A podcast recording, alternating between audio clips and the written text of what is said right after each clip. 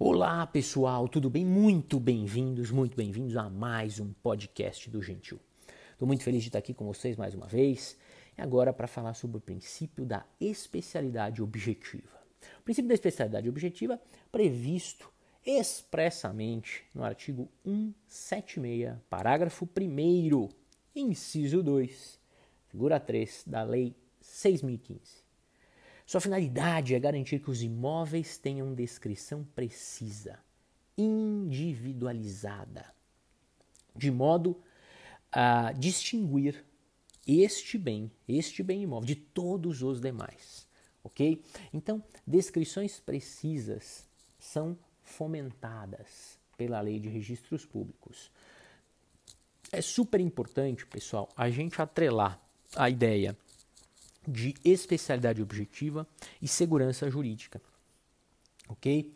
Em razão dos avanços de recursos tecnológicos, métodos de identificação dos imóveis e leis e normas, neste sentido, caminhamos para uma melhor descrição, para um aperfeiçoamento das descrições dos, das descrições dos bens imóveis. Podemos, é, inclusive, fundamentar isso em duas alterações é, ocorridas em 2001 e 2004. A Lei Federal 10.267, em 2001, determinou a necessidade de descrição georreferenciada ao sistema geodésico brasileiro e com certificação no INCA para os imóveis rurais. E a Lei Federal 10.931, de 2004, acabou por possibilitar a realização de retificações diretamente nos cartórios de forma administrativa.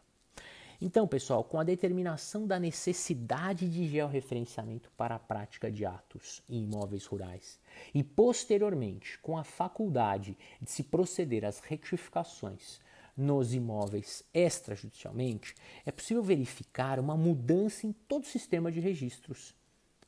Afinal, vemos também em decisões administrativas um rigor diferenciado, exigindo cada vez mais que os proprietários tomem as providências é, a fim de regularizar as imprecisões de seus bens imóveis. Ok? Quando se fala em especialidade objetiva, e caminhando no artigo 176, observamos que existem definições claras quanto a informações mínimas que os imóveis urbanos e rurais devem conter. É, acompanhem comigo, então, lá no 176, que dispõe seu caput, né, o livro 2, registro geral, será destinado à matrícula dos imóveis e ao registro ou averbação dos atos relacionados no artigo 67 e não atribuídos ao livro 3. Parágrafo 1 inciso 2, são requisitos da matrícula dois pontos, vamos ali ao item 3, que dispõe a identificação do imóvel, que será feita com indicação, dois pontos, se rural, com o código do imóvel, dos dados constantes do CCIR, da denominação e de suas características, confrontações, localização e área. E se o imóvel for urbano, suas características e confrontações, localização, área, logradouro, número e de sua designação cadastral, se houver. Normas é, das corregedorias locais, é, elas acabam por melhorar ou talvez por criar situações em que nós é, tenhamos aí amarrações melhores para a identificação destes bens, tanto rurais quanto estes bens urbanos. Percebe-se numa, numa comparação simples ante as exigências para a descrição dos imóveis urbanos e os imóveis rurais, que com relação aos imóveis urbanos a lei traz regras mais simples para delimitar sua localização no solo.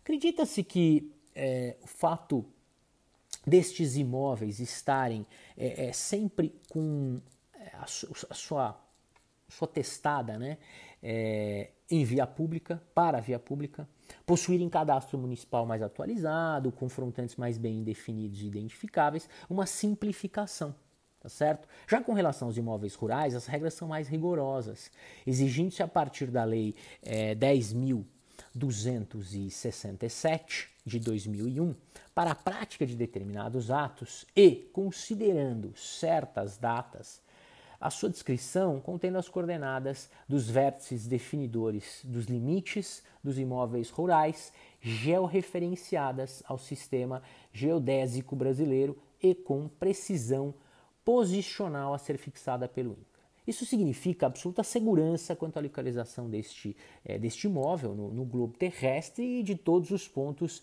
de sua descrição. Tá bem? Para melhor entendimento do que se trata um imóvel georreferenciado e certificado pelo INCRA, é interessante o acesso ao endereço eletrônico do respectivo órgão, é, no link ali reservado ao georreferenciamento, tá certo?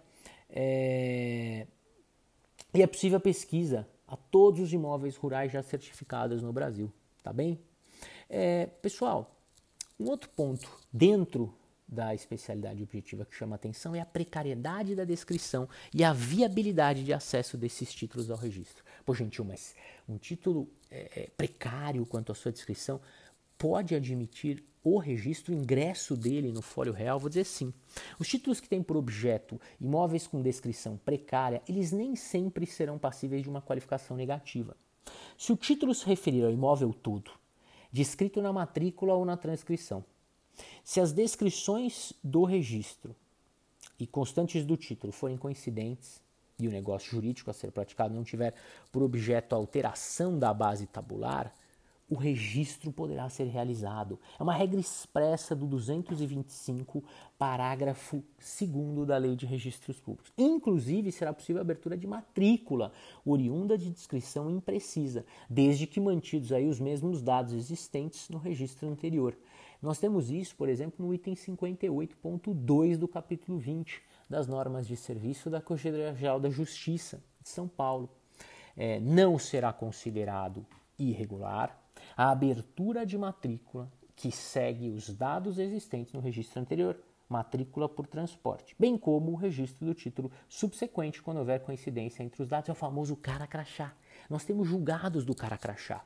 Tá certo? Nesse sentido, já foi decidido é, no processo 135.474-2009 da CGJ São Paulo, registro de imóveis, bloqueio de matrícula, princípio da especialidade objetiva, matrículas abertas com base nas descrições defeituosas constantes do registro anterior.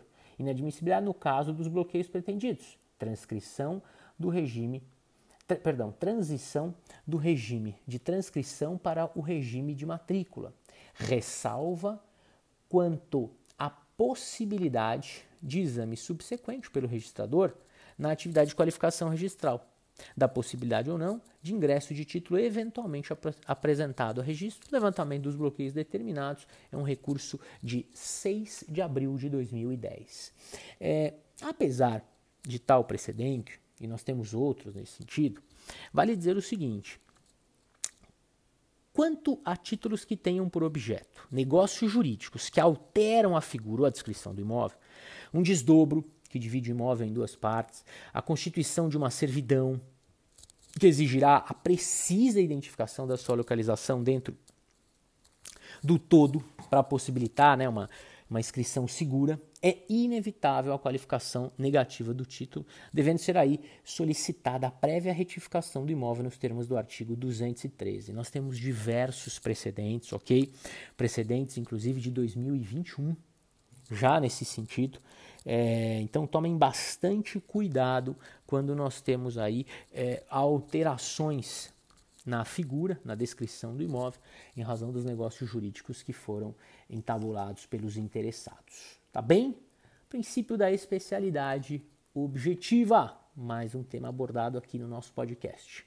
Grande abraço a vocês, até a próxima, valeu, tchau, tchau.